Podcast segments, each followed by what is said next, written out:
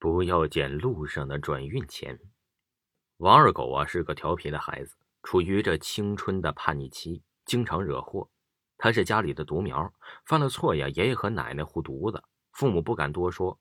时间呢一长，王二狗就变得刁蛮任性，以自我为中心。总之啊，就是不听话。一天，这王二狗想吃冰棍的，央求父母给他买。那天阴雨连绵，父母怕孩子吃着凉东西吃坏了肚子，断然拒绝儿子的无理要求。二狗嘴一撇，气冲冲地冲出了家门。父母知道这儿子呀要出去找爷爷奶奶，没有阻拦，叮嘱了几句就没当回事儿孩子的教育是个值得考虑的事儿，而且还是大事儿。父母想纠正这二狗的坏毛病，又不知道如何下手。碍于老人的面子，说轻了孩子听不进去；这说重了呀，又怕孩子受不了。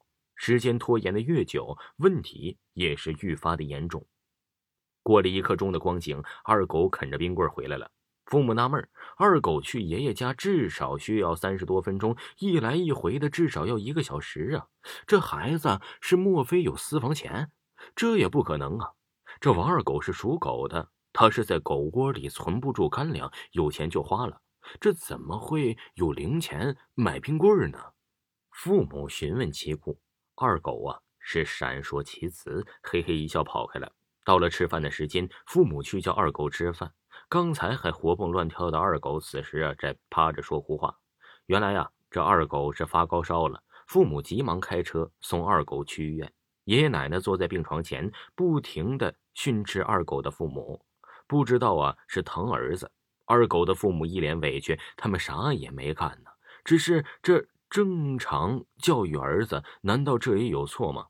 二狗打了好几天的吊瓶，依然不见好转，家人心急如焚，怕二狗出事。二狗的爷爷眉头紧锁，这来到二狗跟前，仔细的询问一番，长舒了一口气。那天呢，这二狗夫妻出走，在去爷爷家的路上，捡到了一个奇怪的东西。这是一张黄色的纸，折成了三角形，外面还缠着红线。二狗拆开一看，里面有一张白纸，白纸上写着密密麻麻的字。白纸里面呢还裹着五块钱，二狗拿了钱，把其余的东西丢到了一边，然后啊就去买冰棍吃了。当地呀称这种钱为转运钱。如果谁的时运差，按照特定的步骤书写一番，然后把钱丢在路口。倘若谁捡起这钱，就替这个主家分担晦气。纸条上写的明明白白的，拿钱就要办事毕竟谁的钱也不是大风刮来的，无功不受禄嘛。兵来将挡，水来土掩。既然二狗惹上了麻烦，家人又是破解一番，具体内容不再详表。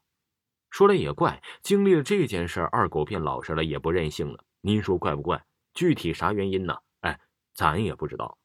红绳套人参。从前呢，十里铺村有个叫铁柱的孩子。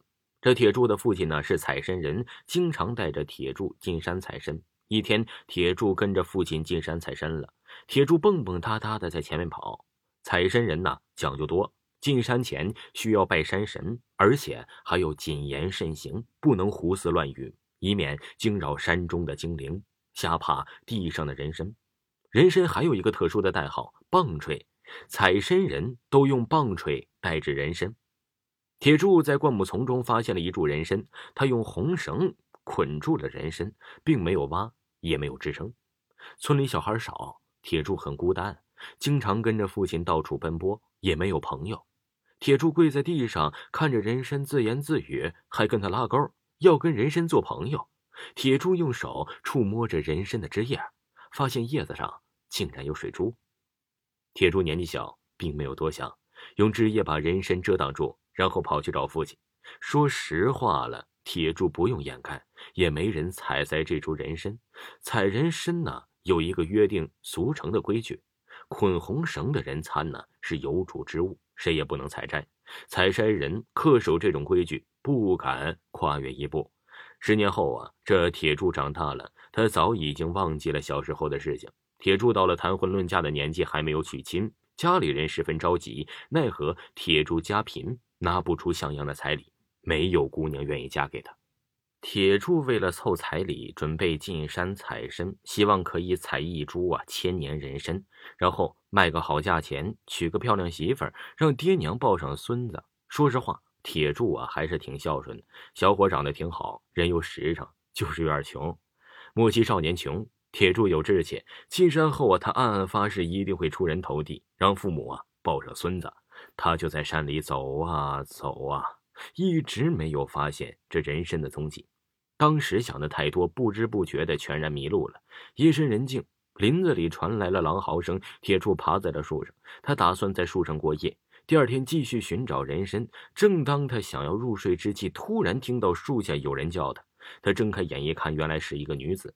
女子一身绿衣，长得挺俊。女子告诉铁柱，她以前救过他，现在啊是来报恩的。铁柱从树上下来，仔细的打量女子一番，并不认识。女子笑而不语，带着铁柱下山了。回家后，铁柱把来龙去脉跟家人一说，家人很欢喜，白捡一个儿媳是喜事没有多想，便张罗了他们的婚事说来也怪，女子在铁柱家待了十年，给他生了三个儿子，然后悄然离去。临走前，那女子告诉铁柱，铁柱小时候救过他，他是来还债的。如今情债已还，他也该回去了。此后，铁柱家隔三差五的都会出现一些人参。铁柱知道那是妻子送来的，怪哉！孩子长大后，家里再也没有出现过人参了。佛曰：若无相欠，怎会相见？缘分很奇怪，用一点少一点吧，且行且珍惜。听众朋友，这两则故事就给您全部播讲完毕，请您继续收听。